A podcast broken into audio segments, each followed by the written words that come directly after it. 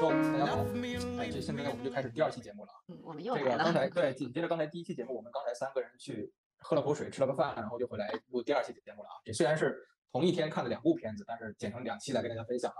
今天还是我小帅、大壮和小美三个人。嗯，是的。啊，嗯第二期我们要讲的片子是《人生路不熟》，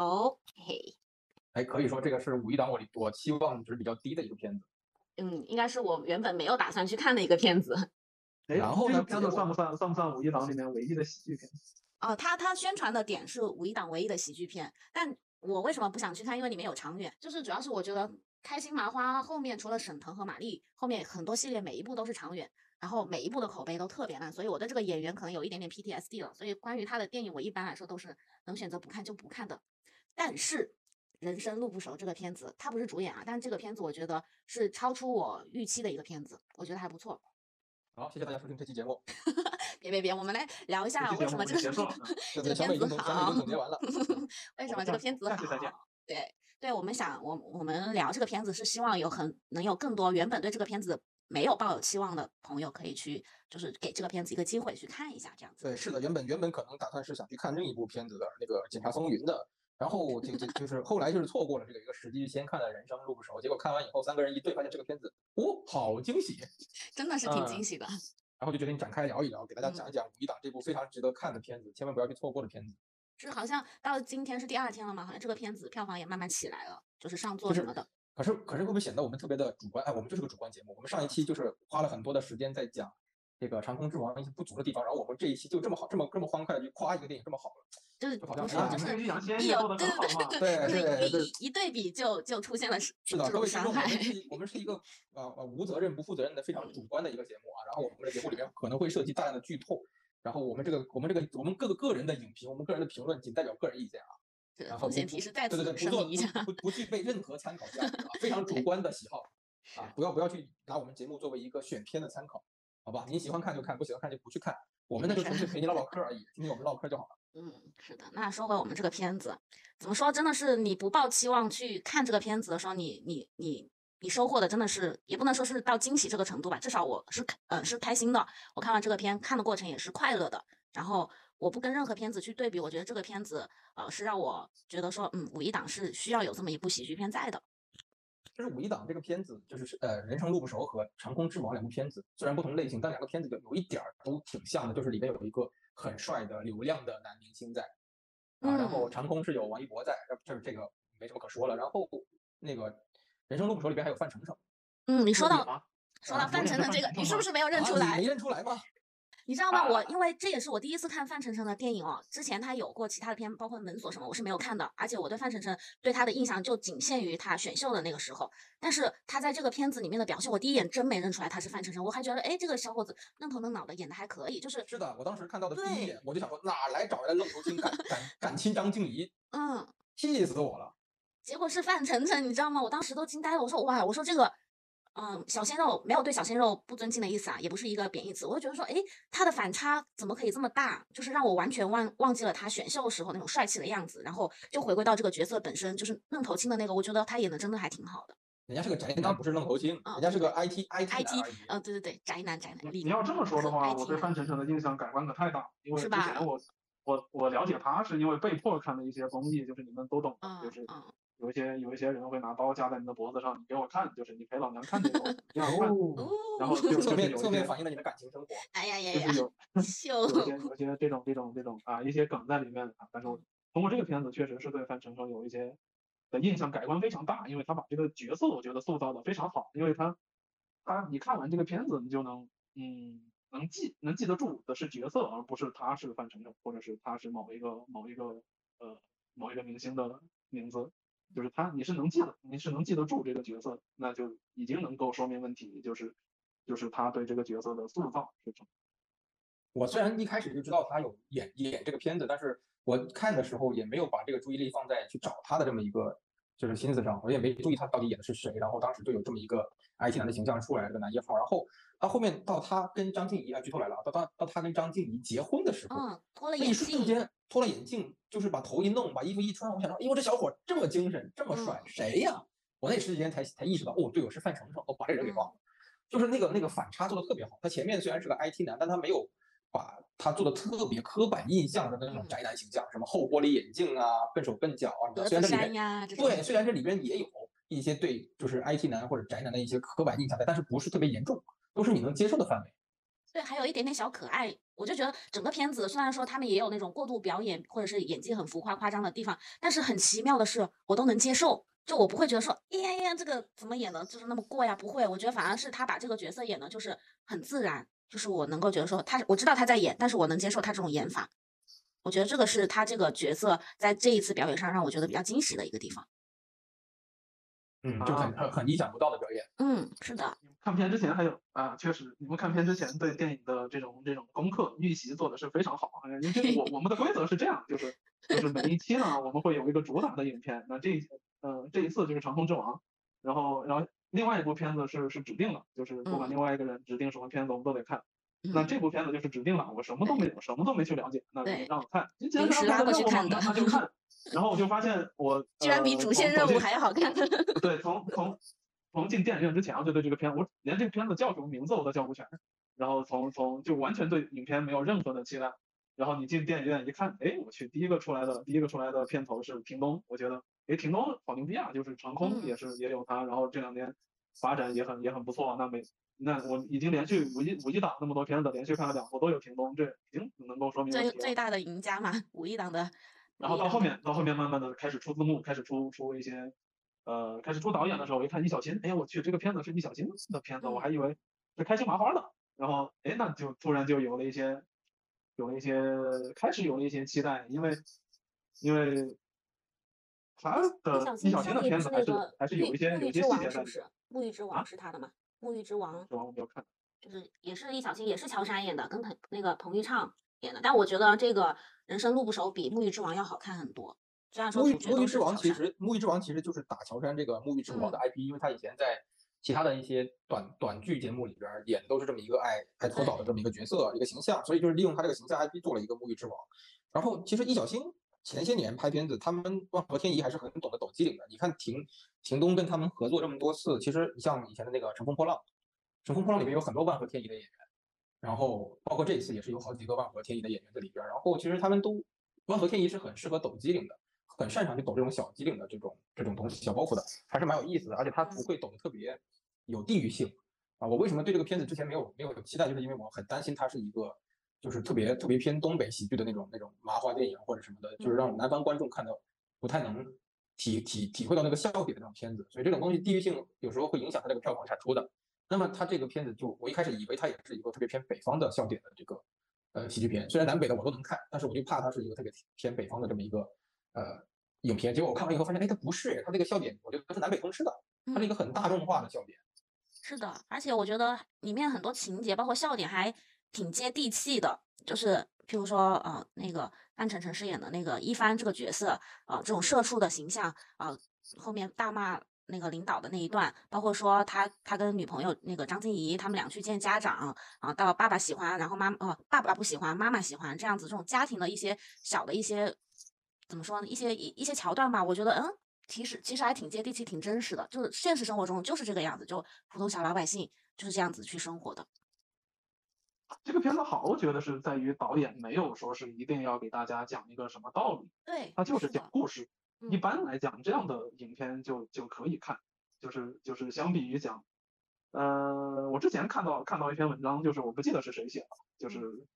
呃，他的他的他的道理啊，什么他的道理，他讲的是这样，就是如果如果这个片子他的意图是是是想讲一个什么道理，或者是什么大道理，那这个片子烂的概率比较大。那如果这个片子什么都不想讲，只是导演他只是说我经历了一段事情，或者是我看到了某一个故事，我有一些什么感悟，我想把它把这个故事表现出来给大家看，那这样的片子大概率都是好看。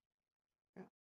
就是我我其实我觉得看喜剧片就是这样子，我只想哈哈笑一下就好了，我不需要你告诉我啊怎么怎么样，你或者你要教会我一个道理。包括说在这个片子里面，我并没有看到哪个角那那个什么主角那个万一帆的什么成长，我觉得他从头到尾都是一个人设。就是做自己，坚持他自己的一个东西。我觉得不需要什么坎坷，什么东西让他呃被迫变成另外一个什么样子的人，或者是妥协成什么样子的一个角色。我觉得他这样就很好。我觉得看完很轻松。我不需要你改变，我就喜欢你真实的样子，这个样子。包括说啊，可能大家会觉得说，呃，父亲这个角色，就是乔杉这个周东海这个角色，哦、前面是不接受这个一帆的，到后面接受，啊、他可能经历了一个呃什么事情，对他进行了一个改观，但是我觉得他的人设从头到尾也是没变的。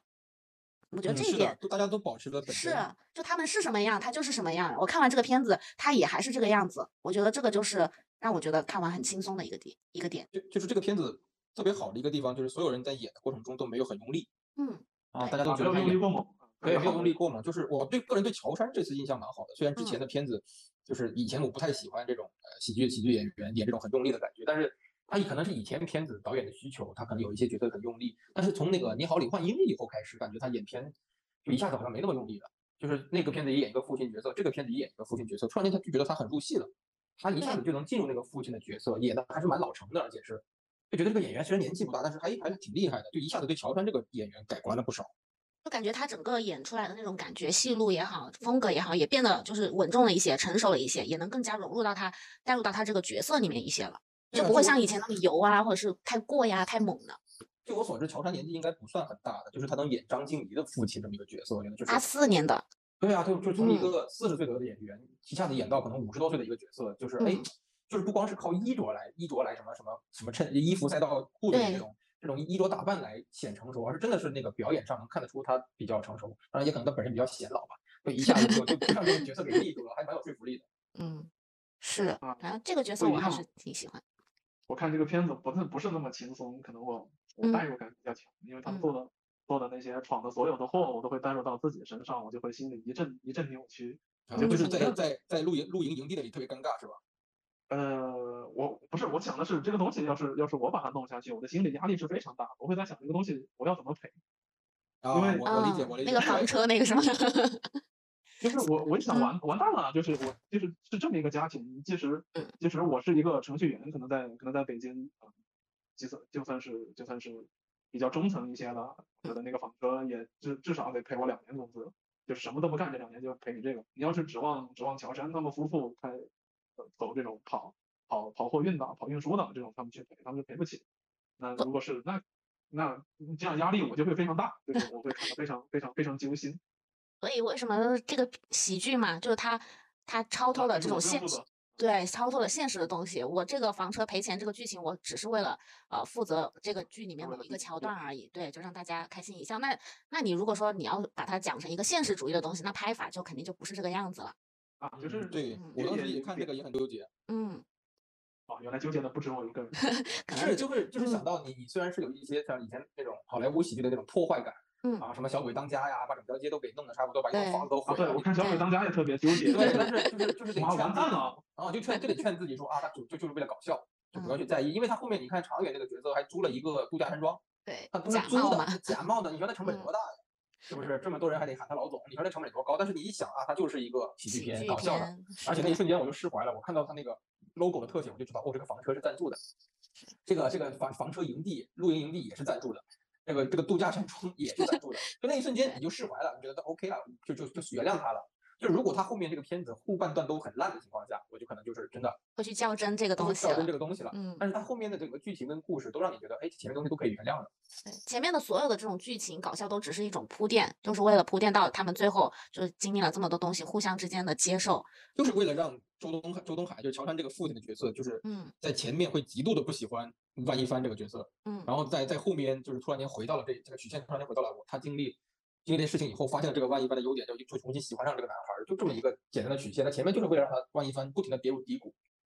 是的你，才你才能触底反弹嘛。平平淡淡才是真嘛。毕竟普通的老百老百姓的生活不就是这种一茶一啊，饭吗？影片的影影片的故事线啊、我觉得还是还是应该跟大家讲一下，就是大概的故事线，就是万一帆这个角色跟跟他女朋友就是已经已经到了谈婚论嫁的时候了，就是应该要见父母这个阶段，但是但是女方的父母呢啊，女方的母亲应该不太在乎，就是就是她的态度很开明，很开对明。啊，女儿幸福就好喜欢女儿喜欢对就好，就是嗯我们只是个吉祥物，就是该走的流程我们走配合他们走完就好。但是父亲这个角色比较强势，他就觉得要保护女儿，啊，本剧最主要的矛盾点嘛。嗯，对，这个就是他们最主要的一个感情线。那最后他们是是和解了。那那整个影片的故事就是讲他们中途再再从再从呃男方家到给女方的外公过生日的这个路上发生的事情。其实其实这这么说来，其实还挺像一个类公路影片，就是所有的事情都在公路上发生，然后在公路的终点的时候把这个事情解决。然后穿插搞笑的，呃，常远也好啊，田雨这两个角色也好，作为一个算是比较重的戏份的人物穿插在里面吧。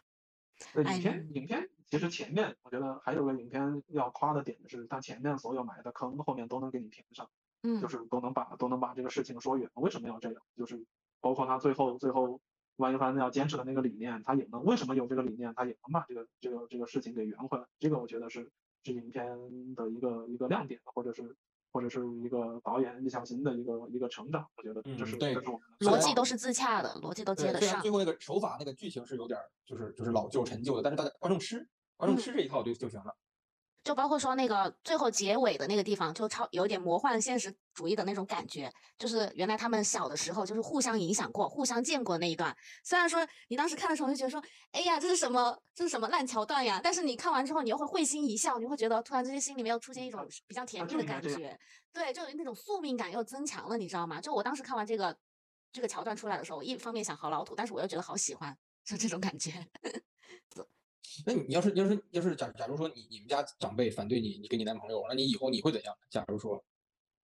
但我觉得这个问题，嗯，这个问题就很难受，你知道吗？就是我突然想到嗯这一点儿，就是嗯如果我们我们我们设身处地的想，就是如果你你的长辈，嗯，然后家里面人反对你跟你男朋友结婚或什么的相处的，那你会怎么样？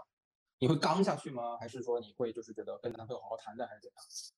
我觉得去争取这个是必须的，就毕竟你的男朋友，你肯定会喜欢他，对不对？那你肯定会要去向父母去争取，只不过争取的这个过程，就双方这种互相拉扯的这个过程，就会耗的心很累。对，至于后，嗯就，是你你也是那种会主动争取幸福的。会，因为毕竟你想啊，你能跟一个人走遇到，然后走下去，其实本身就是一件很不容易的事情了。而且再说了，感情也好，婚姻也好，本身就是你自己的事情，你的未来是要跟这个人在一起，而不是说你未来也要跟你的爸爸妈妈在一起啊。所以我觉得争取哦是肯定会的。好正哦，我好喜欢。但是你你想啊，如果说你真的喜欢这个人，你不可能说你爸爸一句哦，你不准跟他在一起，你就说好，我跟他分手，这也是很很奇怪嘛，是不是？嗯，那是了，那毕竟这个这个这个岳父未来岳父没有说出一些核心的内容，对我给你三千万，你离开我女儿，我立马就答应了。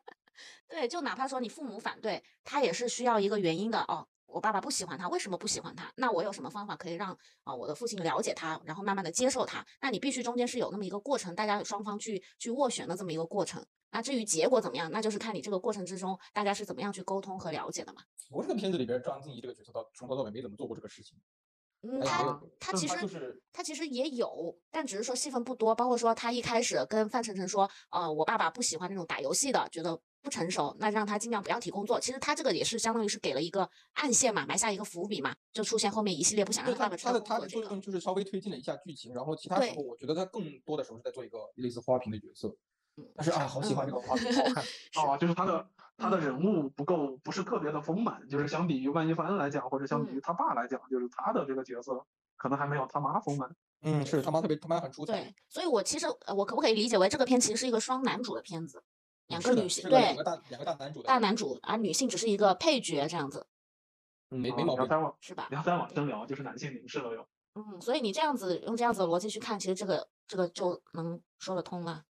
嗯，他其实用这个就是岳父跟未来女婿的这么一个矛盾，其实来来去衬托那个父女之间的那个矛盾，嗯，也是一个挺挺高级的手法。他没有去呃很刻意的去激化这个父父女之间的矛盾，女矛盾他把这个矛盾转接到转嫁到那个跟未来女婿之间来凸显这个父女矛盾。如果他只是很硬的去让这个父亲跟这个女儿吵个架什么的，那就变得很 low 了。对，就很就很怎么说，就一点惊喜都没有了，就好像说女儿跟父呃父亲在对峙，拍桌子，我就要嫁给这个男的，你不准嫁给他，我为什么不能嫁给他？我就不准你嫁给他。像这样子戏份就你从电影的角度上面来说，就一点欣赏的感觉都没有，一点美感嗯，就没有就。变成就变成了小时代了，是吧？我觉得，我觉得这，我觉得这个正是这个影片真实的一个地方，对因为因为中国的父母就是基本上都是在跟子女下命令一样的这种，嗯算我们算打引号的交流吧，就是嗯，你不能这样，不能那样，其实很少有那种坐下来跟大家大家大家聊一聊，就是说说你的谈一谈你的想法呀，你的需求的这种状态。嗯，所以他最后张最后张婧仪有点题啊，是有点题，所以其实台词点题了嗯。，其实你可以这么去理解，就是父亲把他对女儿的爱和矛盾分化到两个人身上了。他展现在张婧仪这一面的，就是他对女儿的爱，而把他跟女儿之间的矛盾就嫁接到他和万一帆，就范丞丞这个角色，通过他们之间的演变，但我觉得总的来说都是能收回来的，也就是父亲爱女儿，女儿幸福就好。是他他他可能不是看不上范丞丞，呃，嗯，就是对他可能不是看不上关一是，他只是不相信他女儿的选择而已，他还是出于嗯保护女儿的目的。对，是的，是的，所以我觉得导演这样子的处理真的还算是比较，嗯，比较有最后识。最最后张婧仪那句狠话确实惊艳到我了，嗯就是我我我有感情戏，但我也不去去堆砌太多的东西，我就一句话点题了，就是张婧仪那句什么，我我不是我从我从小从来都不怕你，我只是在乎你我。只是在对，就是那一句话就把整个片子给升华给点题了，特别高级，特别好，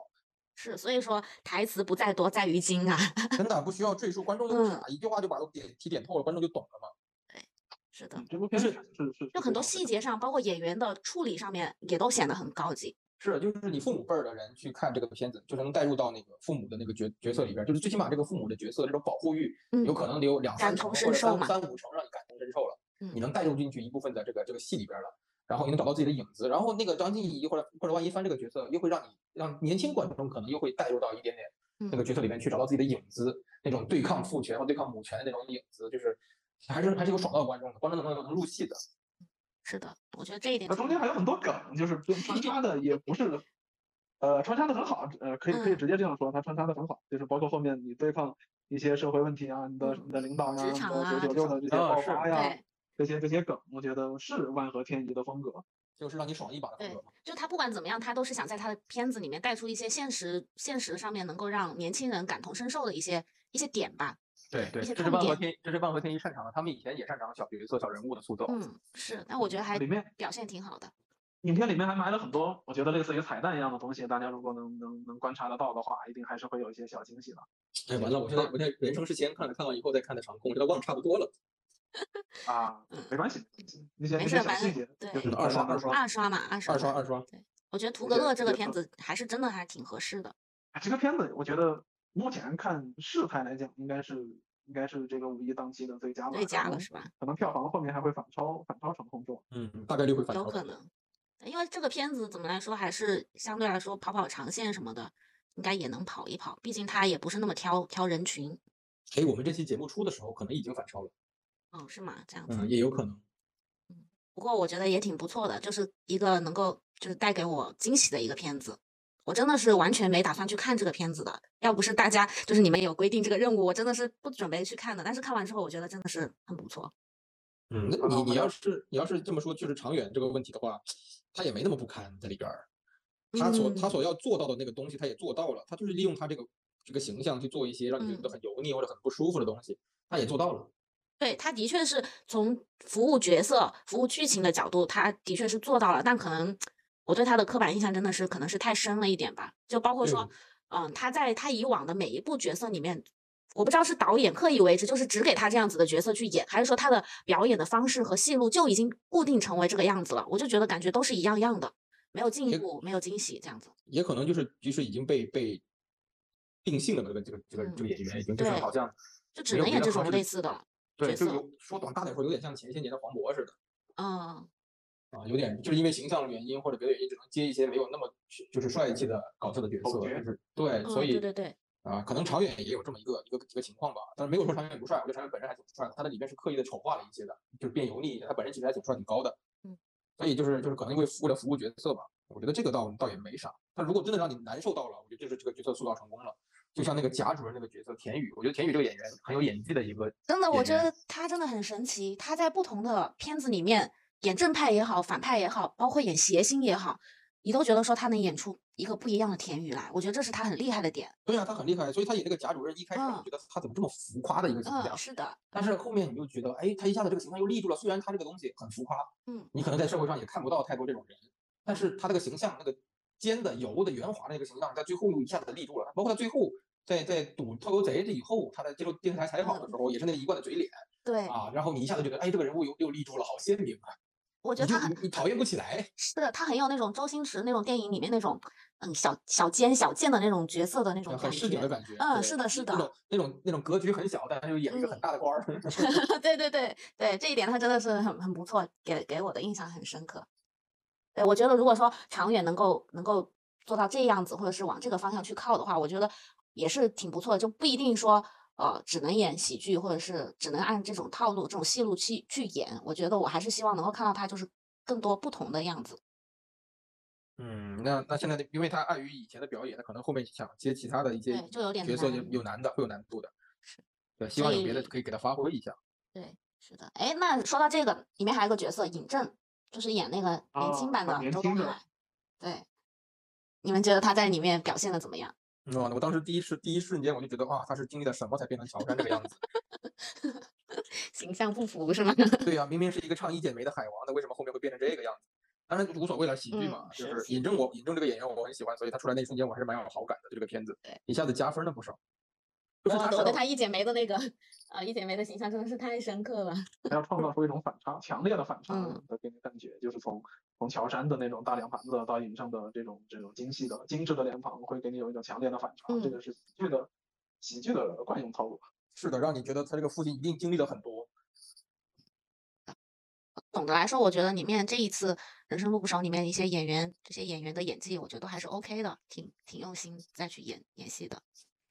虽然虽然呃，我们是一个主观的节目，我们是一个涉及剧透的节目，但这个是个喜剧片，我们尽量不嗯剧透，因为有些梗讲出来，您可能就没有惊喜了。是的，所以我们聊聊表演，聊聊演员，我们就不聊剧情了。讲太多的那别的梗的话，就破了梗，你们就不好笑了。嗯所以如果说大家想要在五一期间去找一部就是纯开心的、轻轻松松的，就带着家人朋友一起去哈哈大笑的一个片子，我们还是挺强烈推荐这个《人生路不熟》的。怎么好像就开始就讲到 ending 了？好像你还有什么可以讲的吗？就时间这个，时间上倒是差不多。嗯，我看一下我们我们我们上一上一部，我们刚才讲那个长空的时候讲的还是蛮久的，为什么现在到这部片子的时候，我们讲了这么一点儿就讲完了？就好像哎，好像我们也挺喜欢长空之王的感觉。我觉得《长空之王》吐槽的点会比较多一点。我倒觉得觉得这不是吐槽，嗯，但我觉得这部片子讲的时间可能比长空还长，是因为可能进状态了。这个、嗯，这部片确实已经讲了快两个小时了。这部片我们没有讲两个小时啊，我哦，不对们讲，一个小时还不一共一个小，时一共两个小时，一共两个小时。这个片其实我们才应该只讲了四十分钟不到。没事儿，我们刚才那些口水口水话都可以剪进去，没事儿。嗯，这样说我一刀都不想剪了。就是就是就是那那句话，就嗯是大家有没有看那个那个脱口秀大会啊？然嗯后里边里边那个叫谁？叫鸟鸟童童漠南讲了一句话，在北下关那一段的时候，我印象特别深刻的讲了一嗯句话，就是当你对一个人真正做到绝望的时候，你才能对他做到真正的包容 啊。我们我我们我们对长空讲了那么多的意见，我吐槽也好，夸奖也好，对长空讲长空讲了那么多，就证明我们没有对这个片子绝望，我们对他还是有期望的，我们是恨铁不成钢。对，所以我们才讲了那么多啊，所以说我们是喜欢《长空之王》的，我们也是喜欢这些年轻一代的演员的啊，希望大家先去看看《长空》啊，然后有时间再看看这个嗯这个人生路不熟，两部片子都非常值得在五一期间看一下。是的，哎，人生路不熟，其实其实，哎，我觉得后面有个有个遗憾，我觉得特别嗯真的很遗憾，就是如果这个片子的片尾曲是是赵英俊来做的话，可能会哦会会，观感会非常非常哭吧，很多人。对。啊，我觉得可能好多观众对赵英俊也没有太大的就是情感在吧，可能可能是真的是长期关注这个喜剧喜喜剧喜剧圈的人或者什么的，嗯他可能会多一点了解赵英俊这个人。如果不不太了解的的情况下，他又没有出演的情况下，你搞个赵英俊过来硬煽情，可能还扣分儿。啊它是个加搭不上分项，边，搭不上边的话就哦，当然，当然就是可以用赵英俊的音乐或者歌曲，但是但是不要提这个人，只能到后面对观众自己去发现或什么的，就不然自己找到就给人一种细节。过度消费的那种感觉。对对，就不要不要提，就是你片。尾出字幕，你片尾出字幕，然后一听到是是是是他的声音，他在唱歌，或者是他做的他做的音乐，他的风格还是挺明显的，然后是会有一种特别特别好的那种感觉，因为因为总觉得喜剧片就是嗯，因为都在说喜剧的内核是悲剧，然后嗯，就那你会有这种情那你说到这个喜剧片，说实在话，最近我真的是在国内院线电影上面很难看到觉得说特别好看、特别好笑的喜剧片，因为我觉得好像喜剧出的烂片是越来越多了，就导致我对它的期待，就对国产喜剧片的期待也越来越低了。但反而是说这一次看完这个人生路不熟之后，会觉得说，嗯，其实我们也还是可以有一些不错的那种喜剧片，一些好笑的一些梗啊出来的，让人感觉轻松的东西出来。我现在，嗯之前之前几年，咱们看到很多那种段子式的喜剧片，嗯就是当当然最早的时候，我们我们在这个呃开心麻花崛起的时候是那个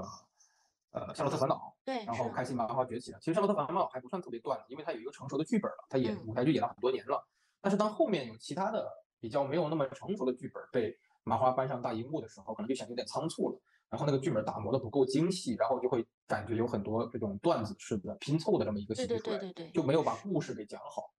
然后今天就是突然间看到了一部，哎，故事挺完整的这么一个喜剧片，你就突然间觉得很惊喜了。你说他特别特别优秀，特别特别高分吧？也没就全全靠前面同行的衬托而已。嗯，真的真的是同行衬托，就是大家已经可能真的是就像我刚才说的，我不抱任何期待的时候去看，反而会觉得说，嗯，还是还是不错的这样子。要正儿正儿八经聊喜剧啊，就是就是我觉得喜剧在在在中国院线电影上其实是有先天的先天的一些不足。一方面是在在制作的过程当中，确实考虑到社会成本啊，就是制作的这些这些费用，然后呃，你肯定是收回成本作为第一主要的这种这种这种这种这种考虑考量，然后所以有很多向观众的一些妥协，有好多是迎合观众。其实喜剧，你即使放放眼就是你整个影史上，你喜剧其实是有非常大的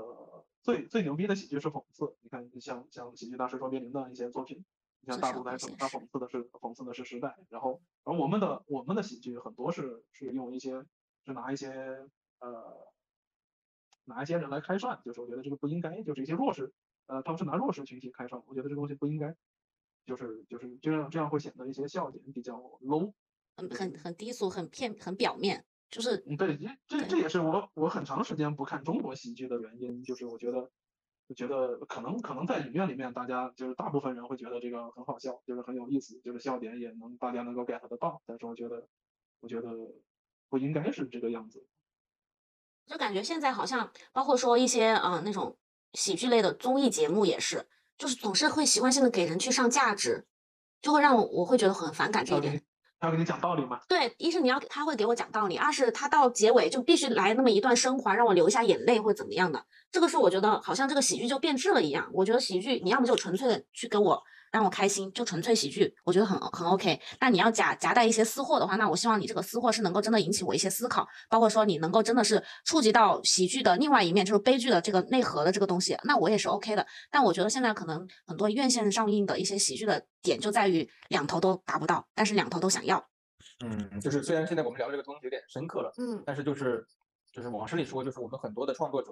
他没有在做喜剧，他还是在做搞笑。嗯啊，这是这是两码事儿。但是就是喜剧有可能是你全程几乎都不怎么让人发笑，但是你就觉得它是个喜剧了。但就是但搞笑是另一码事儿，搞笑是带有很强烈的目的性的这么一件事儿，所以它是两两个两个问两个两个性质。所以大家大部分都是在做搞笑，做搞笑很讨巧，就是因为我能挣快钱。我的成本很低，我的风险也很低，然后这个也不是他们他们想去做的，可能真的有一些那个那个作品的那个制作方或者某一些个导演，他是有心想去做这个东西，但是他可能现现实条件也不允许他去做啊。等他以后有了话语权的时候，他可能会能做出来这些东西。你像我们我们熟知的是吧，那个周星驰一样，他肯定是个片场暴君嘛，一直传说是片场暴君，但这个东西真的假的我们不知道啊，粉丝不要激动啊，只是听的这些综艺节目的这么一个传闻，说他是个片场暴君，他在片场有绝对话语权。就是因为他有这个话语权，他的个人风格才能做到他的喜剧里边，才能这么经得住大家的推敲。嗯啊，但是我们可能我们现实的很多导演，尤其做喜剧片的导演，都不是那种特别大的导演，他们可能在片场的话语权就不强或什么的，所以有很多东西要妥协吧。可能一定还要迎会一定会一定会受制约对。，迎合很多各方各面的一些东西嘛，这个也能理解。但是刚才讲到这个这个这个就是讽刺这个问题啊，我觉得其实我们有一些优势的，就是呃，像好莱坞的片子，它可能是在讽刺政治、政嗯治人物、政治事件或者那个种族什么的这些东西，都是他们讽刺的对象。那它这个东西放在我我国国情里面现在不合适。那么我们这边可以做的什么？其实我们觉得我们这边大部分能能做的都是一些传统思想跟现代生活的一些矛盾、冲突矛盾、冲突矛盾，就是我们的这个思想很多都还很传统，比较比较保守的一些传统思想，但是我们这个社会发展的太快了，嗯，就会导致很多呃我们的长辈啊或者长辈观念之间的交替。对，就是新旧观念之间会有很多的反冲突，这种矛盾其实是可以作为喜剧的一个讽刺的一个一个对象，然后你看你怎么去把它编的好玩一点就好，嗯，就不要不要戳中观众心里那根刺儿，不要戳那个刺儿，你只要去轻轻的触碰一下，然后再让它好笑一点，就很有意思了，观众又不会很受伤，但是你又触碰到了那一点点他的那他的内心，哎，这个这个片子就就感觉那个程度就够了。这是现在这个这是喜剧片可以讨巧的一个地方。但这种难度其实还挺高的，就特别考验编剧的能力，包括是，但但人生动思想口已经算是做到这个这个东西了，就是他轻轻的撩拨了一下你心里边那根刺儿，但是他他又没有去戳你那个伤口嗯啊，就没有把你弄得那么难受，所以让让你在看这个片子的时候还是呃喜大于悲的，就是就是还是开心多过于那个那个痛苦或者说那个那个反思的，所以这点还是挺好的。我觉得我这几十块钱花的很值，很爽。呃看的过程让你笑了，看完之后呢，它也还能在你心里浅浅的留下一点什么。那你说不出这个东西是痛还是不痛，但你会觉得嗯，至少我还记住它一段时间了，不像有的片子我看完完全就不记得了，啥也没有了。看完对看完只记记得张静怡那句一句台词，还有还有那个拔了牙牙疼的那个服务员，印象特别深刻。我一句都没听清楚他说什么，但是但是就塑造特别成功，真的真的是好。是的，我甚至觉得他比那个常远还要搞笑一些。就他可能他就那么几句含糊不清的台词，但我觉得他很好笑。是的，就是但是那个桥段是可圈可点的，就是就是嗯确实确实是很好，就是就是玛丽的那个角色跟跟跟那个拔了牙的那个的对话，就是哦，节奏非常快，很很嗯很爽的一段。是的，对特别就是他已经表现得到，就是他不用他真的是通过演来让你感受到他听懂了，然后能让你感受到那个笑点在哪，就是因为，你听不懂？对，对那个那个那个尺度把握的非常好。嗯，是的，我觉得这这个点这个笑点很不错，很好笑真。的让人印象深刻，一下子就记住了。我甚至我我我都不记得他叫什么，但我就记得有一个人在里面说台词，半天没说清楚。对，特别有意思。然后就是玛丽也得夸一夸，就是玛丽现在她的演演的已经完全不抢戏了，已经有点那种那种那种，大大主角就怎么说，就是虽然虽然是搞笑的，虽然我们知道她咖位是最大的，但是已经能感觉到那种可以让就是戏了。对，润物细无声的那种感觉了。他能把角色的分寸把握的非常好。然后没也没有去去去用力的去演他以前的那种那种喜剧的那种角色的那种演法了。以前那种就是疯疯癫癫的演法，早期的时候，现在已经完全能收敛得住、摁得住了，而且在摁的这个过程中还把那个喜剧的尺度给把握到了，对，就特别特别好。是我觉得这导演把这个演员用的很好。真的是导演调教的好。这一次你看他上一部是跟那个大鹏一起演的《保你平安》嘛，我记得嗯当时还有很多人就专门去吐槽马丽的这个角色，就觉得说，因为她在剧里面饰演的是一个女强人的角色嘛，就大家觉得说，哇，这个好像显得演的特别油啊，或者特别强势霸道，对。是的，用力过猛的这种感觉。但我觉得在《人生路不熟》里面，我觉得她跟之前的变化很大，就看了让人很舒服，不会觉得说他很刻意的要去塑造一个什么母亲的形象，或者是很刻意的要去怎么样去表现他自己。我觉得完全没有，在这个里面，我反而是看到了他以前跟沈腾一起早期开心麻花里面的那种状态和那种感觉，但是就又比之前多了一份成熟。就有点像那种以前那种我们我们开玩笑的说她嗯是沈腾背后的女人的那种。对，是以前的，沈腾演男一号的时候，他永远是在旁边配合他输出的，然后那个状态就让人觉得这个两个人很很搭得来，特别好。那嗯，他他又不去抢沈腾的戏，但是他又把自己该做的东西做得特别好。然后嗯后来有一段时间的片子，他可能做了第一，就是一号的时候，对女人的时候，他可能有点不适应，可能观众也不适应，就一下子让就观众戏太多的情况下，让观众 hold 不住这么一个这么大能量的演员的这么一个表演，就是就是大笑或者就是大开大合的这么一个喜剧演员，让观众受不了这个能量。他现在返回到这种角色，就就是有人打配合的这种，对他这种辅助打的特别好，感觉你像乔杉，其实里边也是那种张口就大声说话、大声什么的这一个父亲角色，但就是因为他这个父亲角色，大家可能就习惯了，就觉得啊，父亲就是这么粗鲁，嗯或者就是这么的，就是就是粗枝大叶的一个一个样子，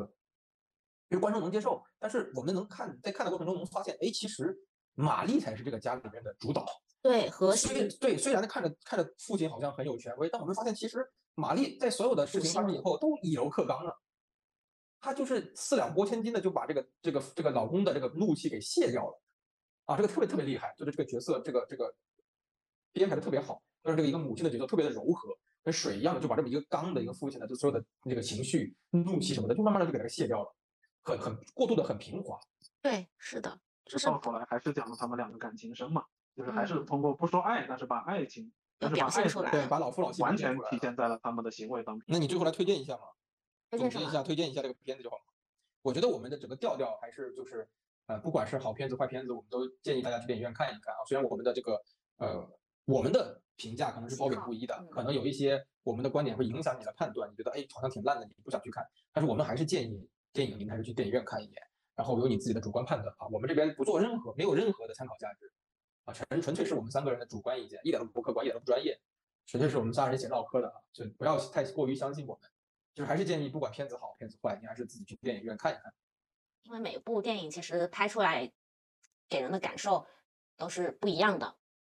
所以嗯，是的，尤其是看电影，你去电影院，可能一一百号人、几十号人跟你一块儿看的时候，情绪也会不一样的。你会受到别人别人的影响，或者受到感染，你会觉得这个点会被放大，特别好笑，特别感人。这种这种东西，这种情情绪不是在家里面对着个电视或对着个电脑能感受得到的。所以还是希望大家去电影院体体现一下那个氛围，体会一下那个氛围。的在影院里的两个小时是你难得能沉浸在故事里面，什么都不用想，跟着导演、跟着演员的情绪走，能难得的跟自己对话的两个小时。然后其实是，其实如果五一如果如果有时间的话，大家是可以走进电影院去看一看，就是还是总是会有一些能戳中你的点，也欢迎大家在看过的看过的朋友跟我们分享一下你对。对这两部片子是怎么看的，你有一些什么样的想法都可以跟我们留言，我们也留言互动，对吧？你要是个你要你要是个男孩子，就五一没没事儿，你就带女朋友去看一下，是吧？然后就表现表现，就说如果是家里人反对，我也会义无反顾的跟你在一起什么的，就表现表现。如果你都是是个女孩大家分享。对，如果你是个女孩子，你也带男朋友进去看一看，就是说，如果我的父母反对你，你还会极力的争取跟我在一起吗？你会你会去这样子跟我的跟我的父亲这样子针尖对麦芒的这样子去 PK 吗？你也去可以考验考验你的男朋友嘛，没有什么坏的坏的事坏的事情嘛，对吧？看个片子乐呵乐呵。那如果你你们都没事儿了，那也可以带着父母去看一看，因为这个片子还是蛮适合跟父母一起看一看，父母也能从中 get 到很多笑点。对通过一个电影看看别人的人生，想想自己的人生，我觉得还是挺有意义的。对吗？不要把喜剧想的这么沉重了，我们就 不上价值，不上价值，蛮好笑的。万一万万一上完了能还能帮助你们解决一些真实的 现实的问题，那就再好不过了，感谢导演易小星是吧？哎帮了我大忙是吗？是的，好了呗，所以这就是我们以上全部节目所有的内容。嗯，那下一期我们看什么电影，到时候嗯再说吧，比较我比较随性。嗯，我们到时候看看下一个档期有什么好看的电影。如果你有什么电影想让我们跟你们展开聊一聊的话，也可以在评论里面给我们留言啊，点一个嗯电影让我们看看，我们也考虑考虑嘛。嗯，可以直接给我们下任务，你们要看这个必须看这个，给大家看完了跟大家分享我们的。对，只是看完以后对我们的这个评价评论不要抱有任何的幻想和期待就好了。对，就像我们看电影也是不期待反而会有惊喜。好嘞，那就这样喽，那这一次就先这样，谢谢各位收听，拜拜。拜。